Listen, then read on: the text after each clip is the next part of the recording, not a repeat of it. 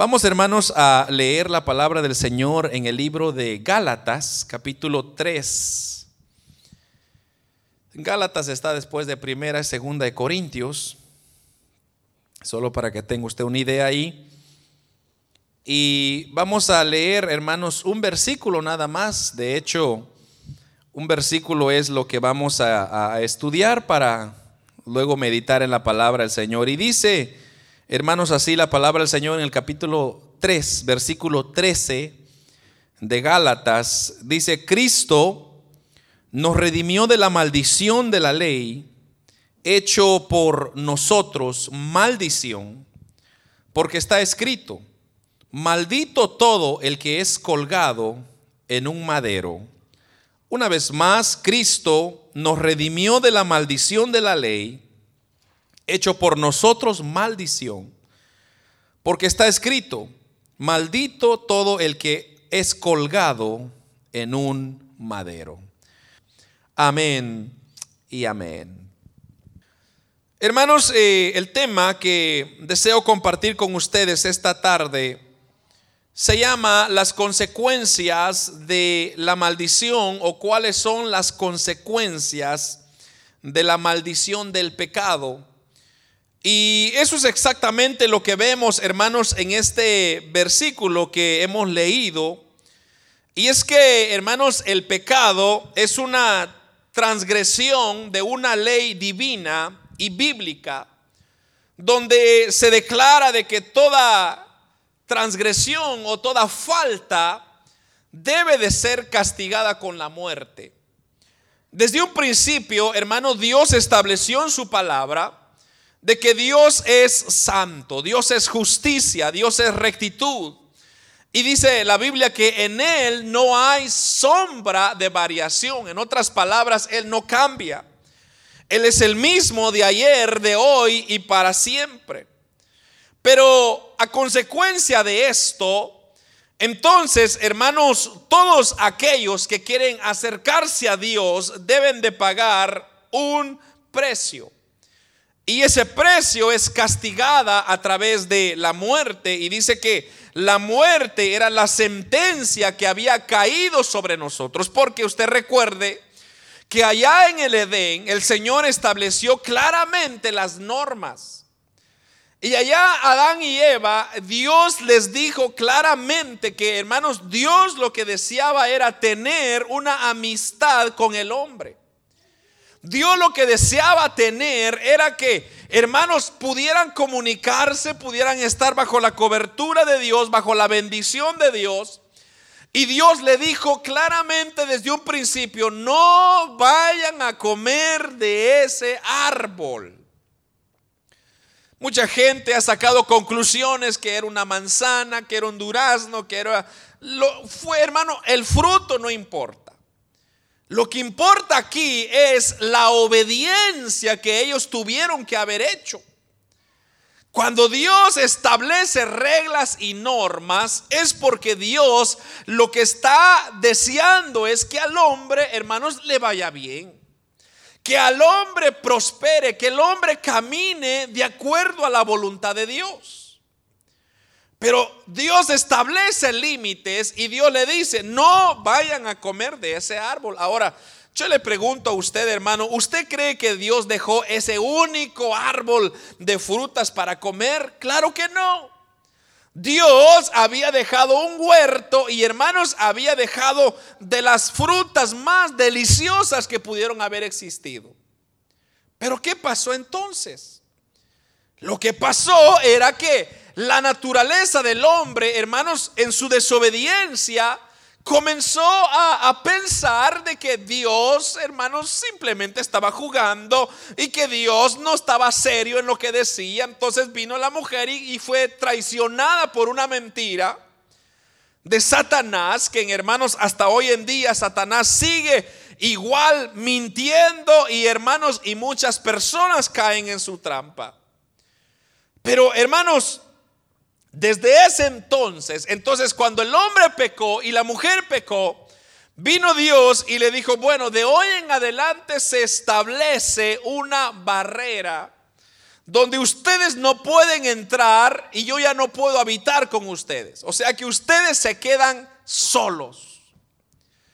Y puso a unos ángeles a velar, hermanos, el huerto del Edén para que Adán y Eva no regresaran.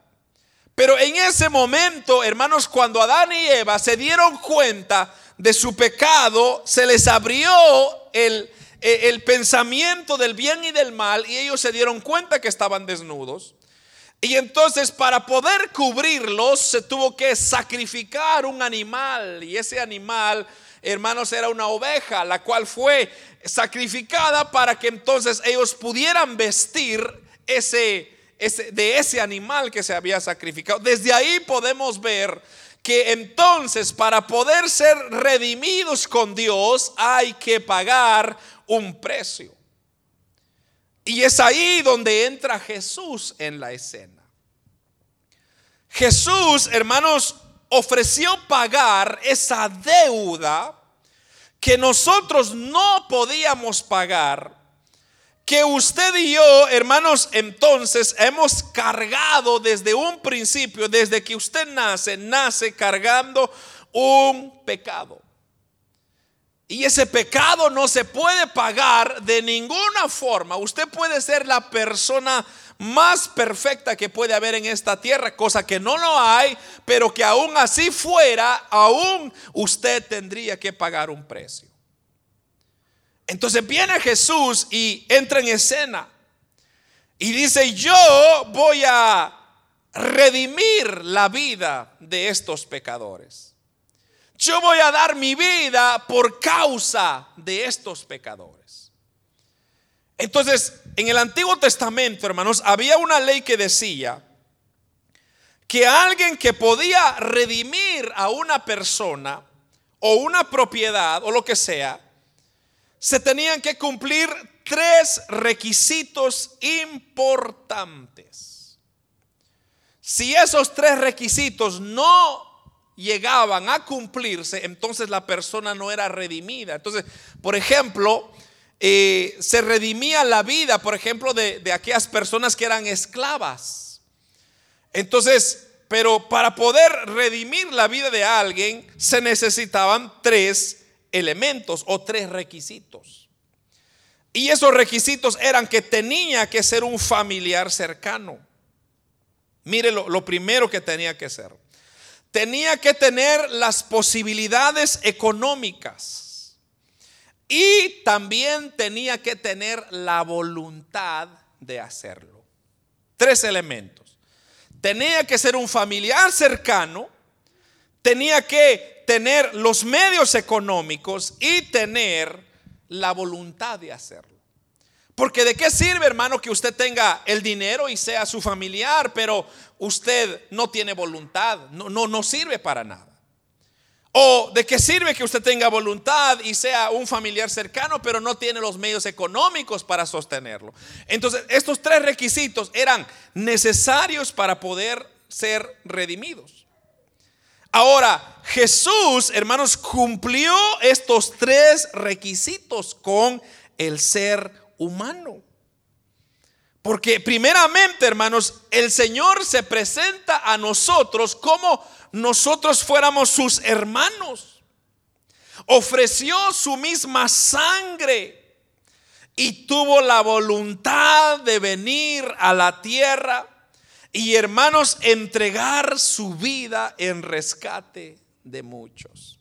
Mire lo que dice Hebreos. Vamos a leer un poco el día de hoy porque es necesario, hermanos, que entendamos lo que dice la Biblia. Hebreos capítulo 2. En el versículo 11 y versículo 11 al 14 dice lo siguiente. Hebreos 2:11, porque el que santifica y los que son santificados de uno son todos, por lo cual no se avergüenza de llamarlos hermanos, diciendo, anunciaré a mis hermanos tu nombre. En medio de la congregación te alabaré. Y otra vez yo confiaré en él. Y de nuevo, he aquí yo y los hijos de los hijos que Dios me dio. Así que por cuanto los hijos participaron de carne y sangre, él también participó de lo mismo para destruir por medio de la muerte el que tenía el imperio de la muerte. Esto es el diablo. Pero mire lo primero que está diciendo, que dice que lo cual no se avergüenza de llamarlos hermanos. Desde un principio el Señor nos llamó a nosotros hermanos, compartió, dice, su gloria con nosotros. Ahora es elemental entender, hermanos, de que Cristo cumplió todas las expectativas de la ley desde su sacrificio, desde su muerte y hasta su resurrección. Llegó a, llenar, llegó a a cumplir todos los elementos necesarios para poder justificarnos a nosotros. Pero ahora, lo que yo quiero hablarle a ustedes, ¿cuáles son las consecuencias de esa maldición de pecado que venimos cargando de Edén? Entonces, lo primero es que el pecado lo que hace en la vida del hombre es que nos separa de Dios y de sus bendiciones. Mire lo que hace el pecado. El pecado nos separa de Dios y de sus bendiciones. Hermanos, le voy a llevar a Job. Le dije que vamos a leer mucho el día de hoy, así que no, no vaya a cerrar su Biblia. Vamos a irnos a Job, porque aquí hay una porción muy interesante en el capítulo 22 de Job. Y dice la palabra del Señor, versículo 21. Job 22, 21, vuelve ahora en amistad, dice, con él, y tendrás paz, y por ello te vendrá bien. Una vez más, vuelve ahora en amistad con él, con Dios, y tendrás paz, y por ello te vendrá el bien. Entonces, el pecado, hermano, es una barrera que nos limita un derecho de comunión con las cosas espirituales. El pecado lo que hace es que nos, nos aleja, nos apaca, nos, nos calla de todo el derecho que usted y yo tenemos de tener una comunión con Dios. Por eso la mayoría de personas, hermanos, caminan por la vida con una actitud de derrota, pues son esclavos de una maldición del pecado.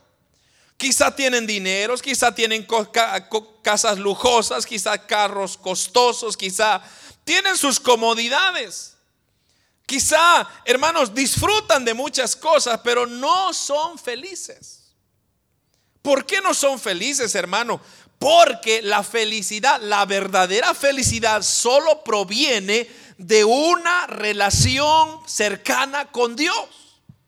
Si no hay relación con Dios, no hay felicidad. Usted puede tener todo el mundo entero en sus manos.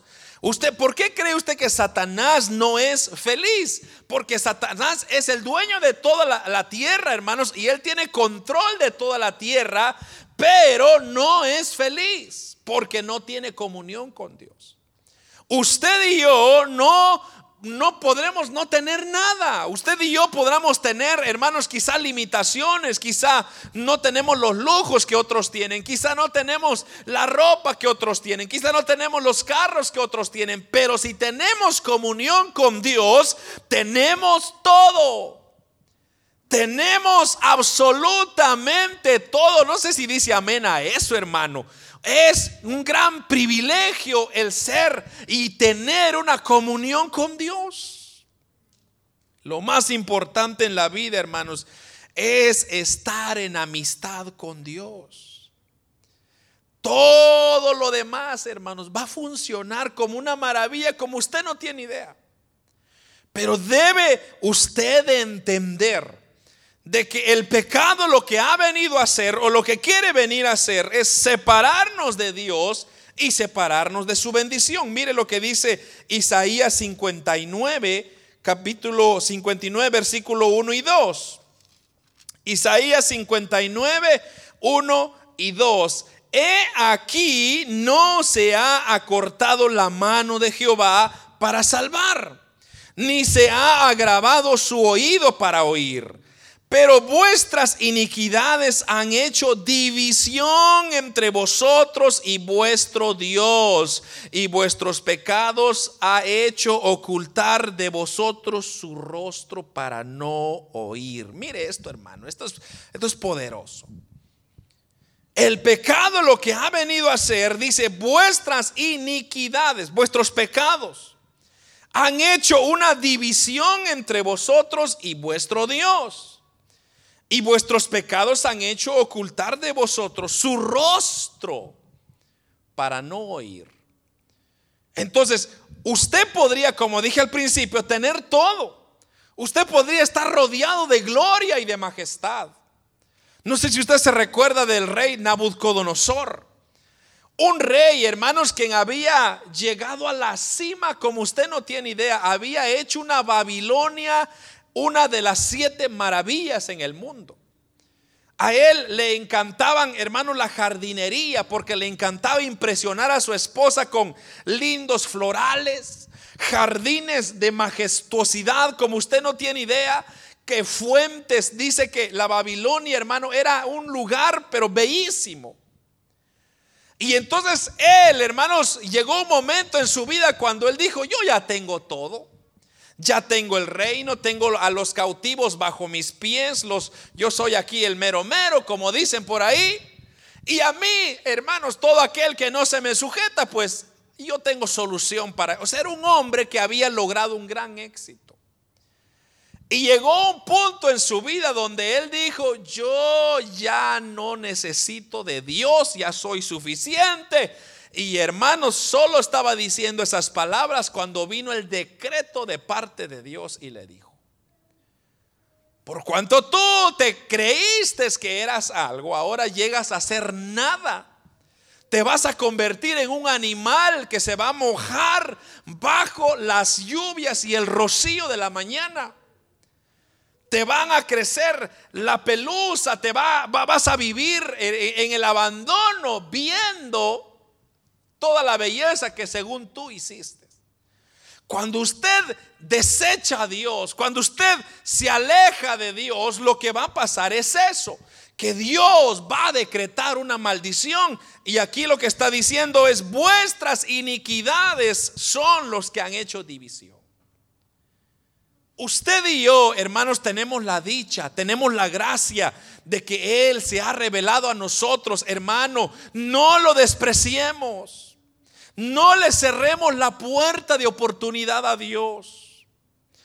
Lo segundo es que el pecado nos desvía del propósito por la cual fuimos creados. Entonces, lo primero que hace el pecado es separarnos de Dios y quitarnos la bendición. Lo segundo es que el pecado nos desvía del propósito por la cual fuimos creados. Hermanos, las personas sin Cristo no tienen razón de existencia. ¿Por qué cree usted que la tasa y el nivel de suicidios está por las alturas hoy en día? Porque la gente dice, yo ya no tengo propósitos, yo ya no tengo razón para existir. Por eso muchos viven, hermanos, en los placeres de la vida, perdidos en su propio mundo, pero jamás se preguntaron qué propósito tengo yo, por qué, hermanos, estoy aquí en la tierra. ¿Alguna vez se ha preguntado usted eso? Yo me he preguntado muchas veces, ¿por qué estoy yo aquí en la tierra?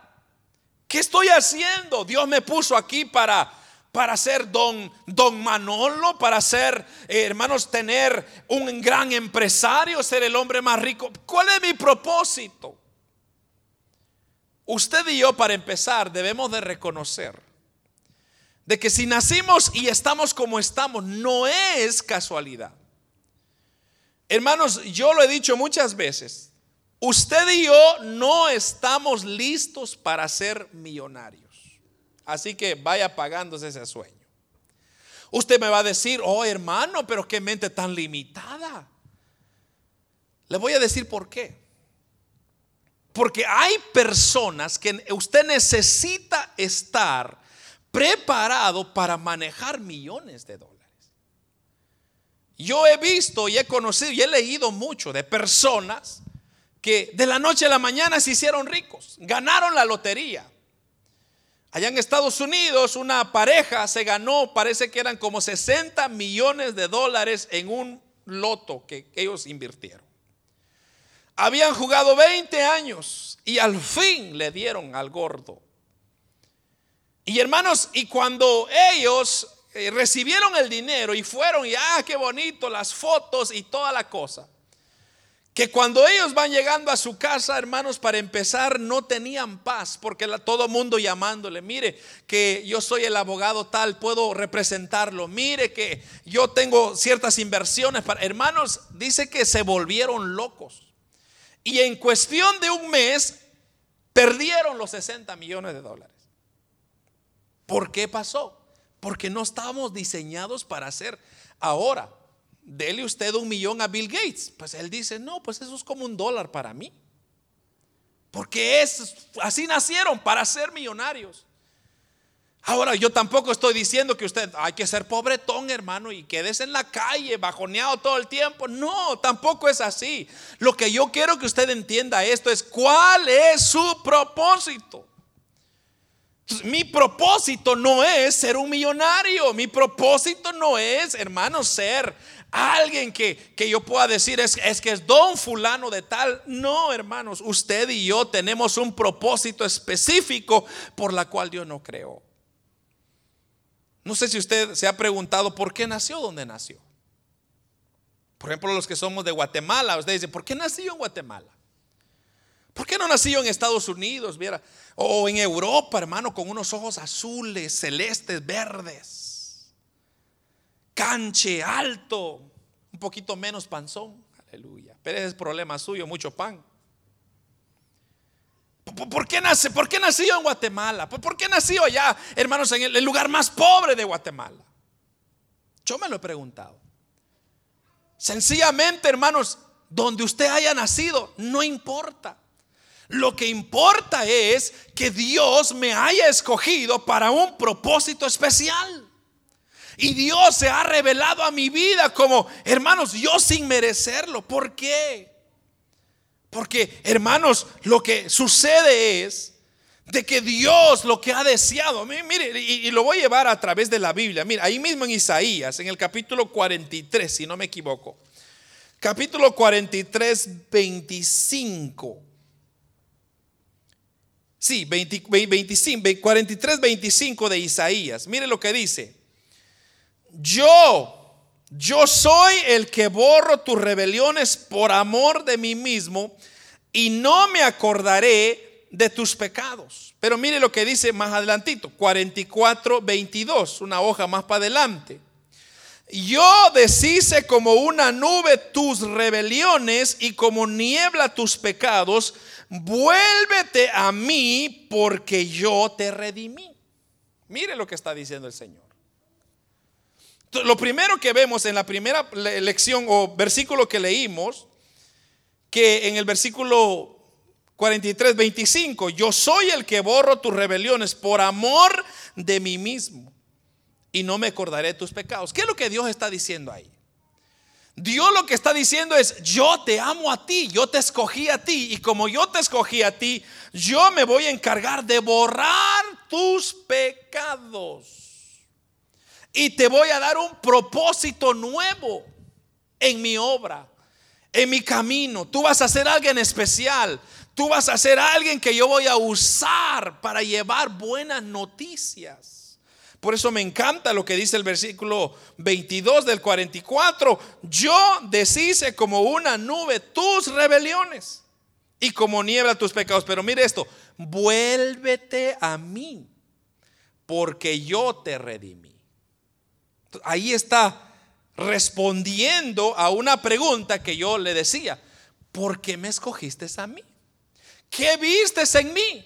¿Acaso tenía yo algo especial? ¿Acaso tenía yo algún, algún mérito? ¿Acaso tenía yo, hermanos, algún apellido reconocido? ¿Acaso tenía yo, hermanos, un, un medio económico suficiente para que tú me hayas elegido a mí?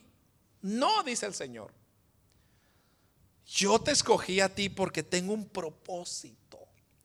Y dice, hermanos, la Biblia que Satanás el propósito de Satanás es quitarnos a nosotros toda la bendición que Dios nos da. Su propósito es matar, dice la Biblia, hurtar y es destruir. Y fíjese que el hurtar es robar sin que usted se dé cuenta. Porque el robar es cuando le ponen una pistola, le dicen, bueno, arriba las manos, deme su billetera y el dinero. Eso es robar. Pero hurtar es cuando alguien viene por atrás y le quitó el monedero, la billetera y dijo usted, ay, mi billetera, ¿qué se hizo? Pues lo hurtaron. Un ladrón listo vino y se lo, hurtó.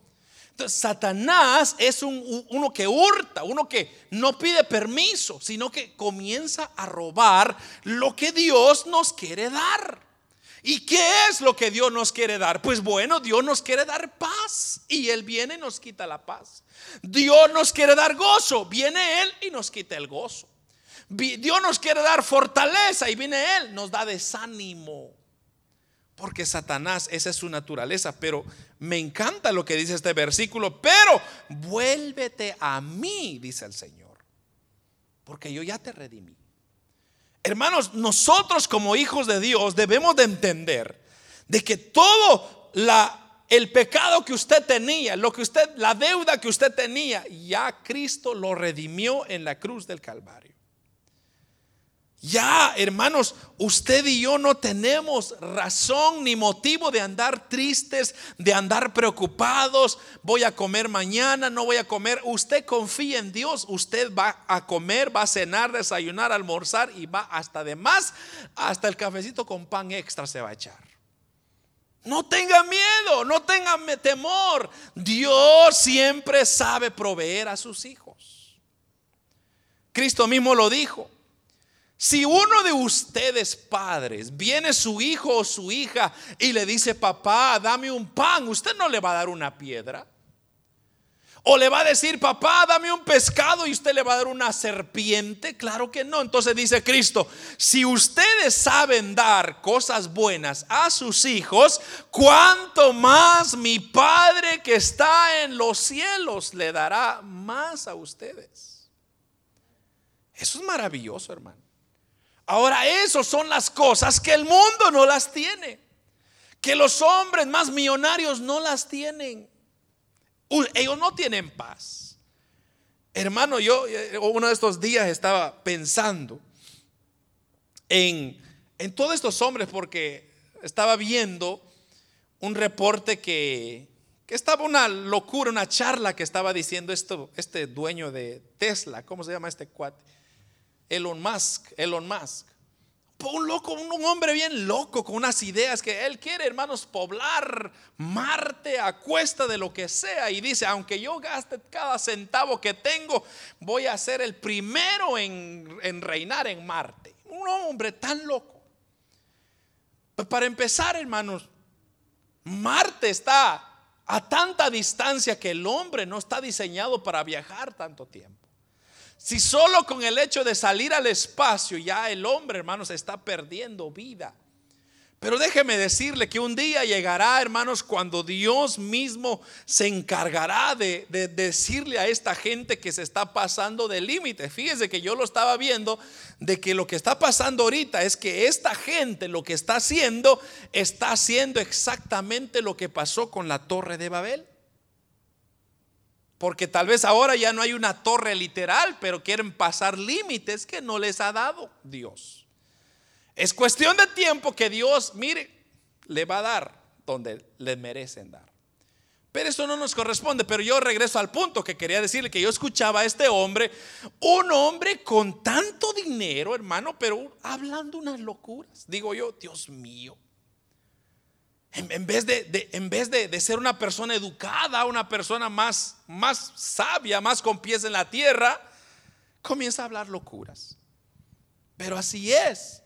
Las personas, hermanos, que no tienen a Cristo solo hablan locuras, pero los que tienen a Cristo saben y dónde están, dónde van y dónde van a llegar mañana. lo tercero, hermanos, es que el pecado nos lleva a la muerte de una manera apresurada. La persona que insiste en vivir en el pecado, tarde que temprano va a encontrar la muerte.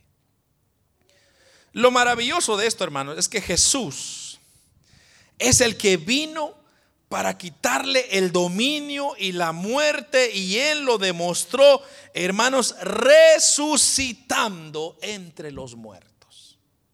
Eso es maravilloso. Esto nos da una garantía que aunque nosotros muramos físicamente, aunque muramos, hermanos, eh, literalmente, espiritualmente, vivimos. Eso es maravilloso. Por eso me encanta lo que dice el apóstol Juan cuando él declara que el que cree en Jesús ha pasado de muerte a vida eterna.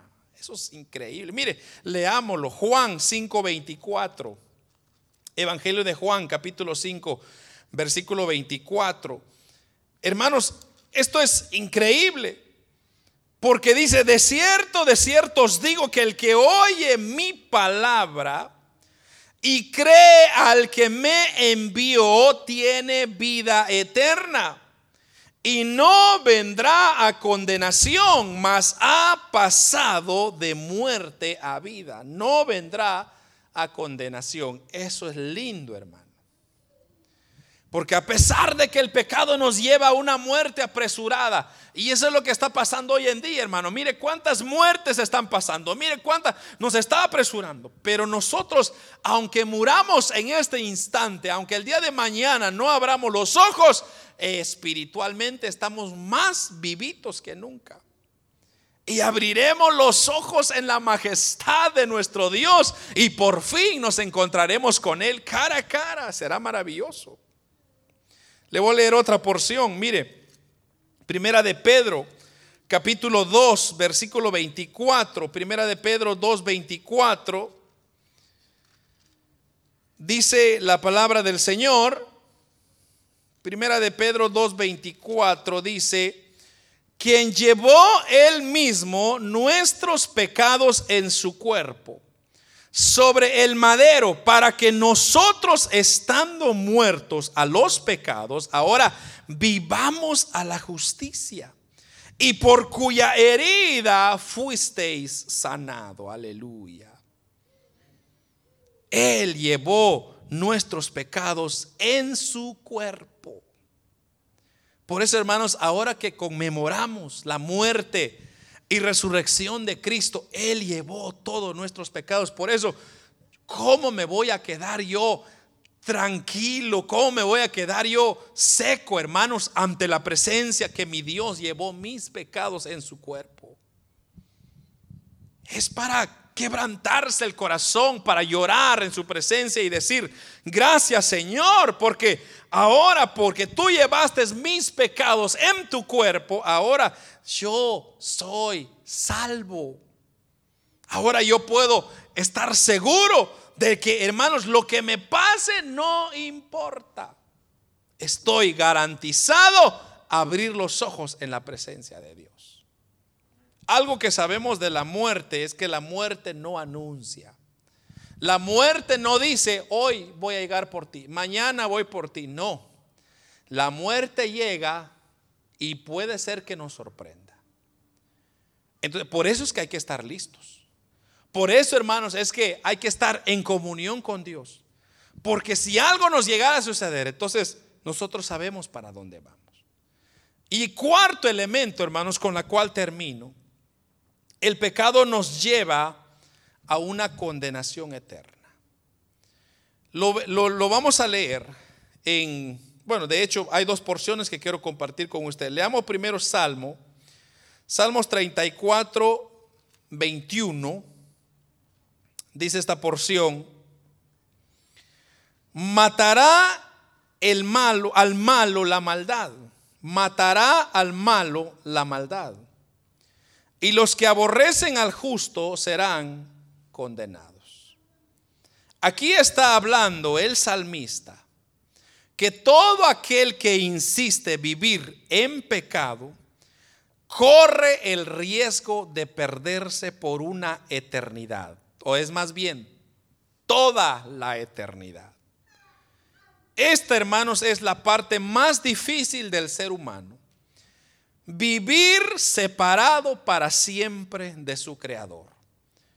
Por eso, hermanos, el rico allá con Lázaro le pidió a Abraham y que enviara a Lázaro a mojar su agua, a, su, lengua, perdón, la punta de su lengua. Mire, eh, leamos esa, esa, porción porque eso está muy, muy interesante. Lucas 16, 24 al 26 está esa, esa porción. Lucas 16. Hermanos, aquí se nos narra una historia muy interesante cuando se habla de este Lázaro. Bueno, si quiere leámoslo. Capítulo 16, versículo 24. Dice así. Entonces él, dando voces, dijo, Padre Abraham, ten misericordia de mí. Y envía a Lázaro para que moje la punta de su dedo en agua y refresque mi lengua, porque estoy atormentado en esta llama. Pero Abraham le dijo, Hijo, acuérdate que recibiste tus bienes en tu vida y Lázaro también males, pero ahora este es consolado aquí y tú atormentado. Además de todo esto, una gran cima está puesta entre nosotros y vosotros, de manera que los que quisieren pasar de aquí a vosotros no pueden, ni de allá pasar para acá. Aquí, hermanos, se nos está dando una ilustración claramente de lo que es el infierno. La separación, hermanos, que nos, que nos causará cuando nosotros no tenemos a Cristo en nuestro corazón. Vamos a llegar a ese lugar de tormentos, donde la llama dice que arde con azufre y el gusano nunca se muere. Estará ardiendo por una eternidad. Este rico, hermanos, había disfrutado de lo más, de, todos los placeres que haber por haber en la tierra.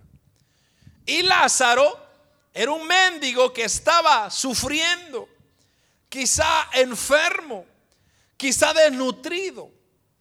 Pero Abraham le dice, tú ya disfrutaste de las cosas buenas y este también ya sufrió. Pero ahora el quien estás eh, disfrutando ahora acá es, dice Abraham, es Lázaro. Y tú estás siendo atormentado porque, hermanos, como le dije, quizá es mejor no tener mucho acá, pero vamos a disfrutar más en, en la eternidad. Pero hermano, si usted logra tener algo, no se vaya a creer, no vaya a dejar a Dios fuera. Es más, acérquese a Dios, conságrese a Dios, busque más a Dios porque usted lo va a necesitar. La palabra o la respuesta de Abraham fue, no se puede. Hay dice, una separación entre ustedes y nosotros. En otras palabras, lo que nos está diciendo aquí es que cuando nosotros muramos sin Cristo, ya no hay esperanza de cruzar. Todas esas falsas y falsedades que existen hoy en día, que hermanos que dicen que eh, pues, usted dé tanto y vamos a, cambiarle el destino al muerto, imposible. Ya no se puede. Jesús apareció en la escena, hermanos, con el fin de rescatarnos de la maldición del pecado. Desde Adán y Eva ha venido Dios lidiando con la humanidad, diciéndole, no me rechacen, yo quiero ser su Dios. Me encanta aquella porción cuando Samuel decide ungir a un rey y, o, perdón, sí, Samuel, Dios le dice a Samuel, búscate un rey porque este pueblo me está pidiendo rey. Y fíjese que lo que el pueblo estaba diciendo, ya no queremos que Dios gobierne sobre nosotros. Queremos a un rey igual que todas las naciones. Y Dios les decía, pero miren, los reyes no lo van a tratar bien, los van a maltratar, los van a abusar, van a aprovecharse de ustedes. Pero no importa, queremos ser igual que los otros. Y Dios les dijo, bueno, ustedes quieren rey, yo les voy a dar. Y les dio al primer rey, Saúl. Y hermano, desde ese, desde ese entonces Israel sufrió una de dolor. Porque el hombre lo que quiso es aprovecharse, lo que el hombre quiso mostrar su autoridad. No quiso el reinado de Dios. Y hoy en día existe la misma gente de la misma manera pensando, hermanos, de que no necesitamos a Dios, cuando usted y yo hoy más que nunca necesitamos a Dios. Usted no puede pasar esta pandemia sin Dios, amado hermano. Si Dios no está con usted, hermano, será difícil. Porque no sabemos que si ese pequeño virus nos lleve y nos vayamos. Muchas personas ya pasaron. Yo conozco de muchos hermanos que conocí que ya están con el Señor ya. Qué privilegio, hermano. Y yo digo, yo si el Señor me lleva en este instante, yo para mí feliz, hermano. Yo qué gozo. Pero aquel que está en pecado dice, Señor, no vengas. Pero ¿para qué caer ahí? Mejor aprovechemos la oportunidad que Dios nos da, hermano. Aprovechemos, hermanos, de regresar al Creador y volver a disfrutar de todas las bendiciones que Dios nos da. ¿Para qué despreciar, hermano? Mire, me encanta lo que dice Hebreo 2.14. Creo que lo que leímos. Así que por cuanto los hijos participaron de carne y sangre, Él también participó de lo mismo para destruir por medio de la muerte al que tenía el imperio de la muerte. Esto es el diablo. Mire, guardes eso, hermano. Hebreo 2.14. Dice, así que por cuanto los hijos participaron de carne y sangre, él también participó de lo mismo para destruir por medio de la muerte al que tenía el imperio de la muerte. Esto era el diablo. Entonces, Cristo dejó su trono de gloria, se hizo hombre, se hizo humano para pagar su condena y mi condena. Y ahora, hermanos, podamos nosotros disfrutar que cuando nos muramos tengamos una esperanza maravillosa y poder abrir los ojos, hermanos, en la presencia del Señor. Eso será maravilloso. Pero hay de aquel que, hermanos, teniendo oportunidad de buscar de Dios y no lo busca, pobre. Porque el estar atormentado, mire hermano, yo le invito, lea ese capítulo 16 de Lucas. Esa es una experiencia real que ocurrió y así es el sufrimiento y será una tormenta para siempre. ¿Por qué pasar ahí cuando ya Cristo nos redimió, ya Cristo pagó nuestra condena? ¿Para qué pasar ese tipo de dolor, hermano, de tristeza cuando Cristo ya llevó todos nuestros dolores, dice Hebreos? Él ya llevó nuestra, nuestro pecado, nuestros delitos, todo lo malo de nosotros. Él ya lo pagó con su sacrificio. Ahora lo que queda es disfrutar de todo lo que el diablo nos ha querido robar, que es la paz, el gozo, la alegría, el disfrutar en el Señor es maravilloso, hermano. Pero, repito, nadie aquí está exento de esa maldición que ocurrió allá en, allá en Adán y en Eva. Nadie aquí puede decir, oh hermano, es que yo no peco, yo no fumo, yo no tomo, yo no hago esto. Es que no se trata de eso.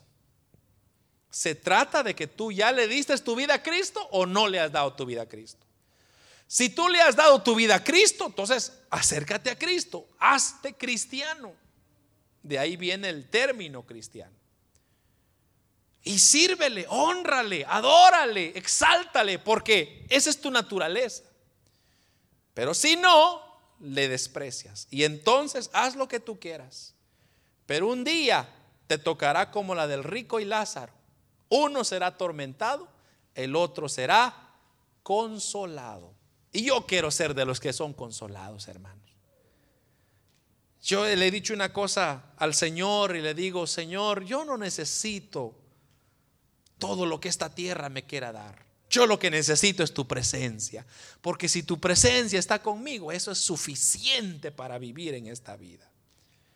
Y si me llevas, gloria a Dios. Y si me dejas, pues gloria a Dios. Como dijo el apóstol Pablo, para mí, para mí el vivir es Cristo y el morir es ganancia. Así que sea lo que sea, hermano. Yo estoy listo y usted cómo está. ¿Usted está listo también? Gloria a Dios. Y si no, pues venga, reconcíliese con Él, acéptele a Él, no lo desprecie más. Porque los tiempos en que estamos viviendo, hermanos, son tiempos críticos, son tiempos finales, son tiempos difíciles. Y hoy en día no podemos darnos el lujo de decir mañana. No, hoy es el día que nos corresponde, hermanos, estar listos con el Señor.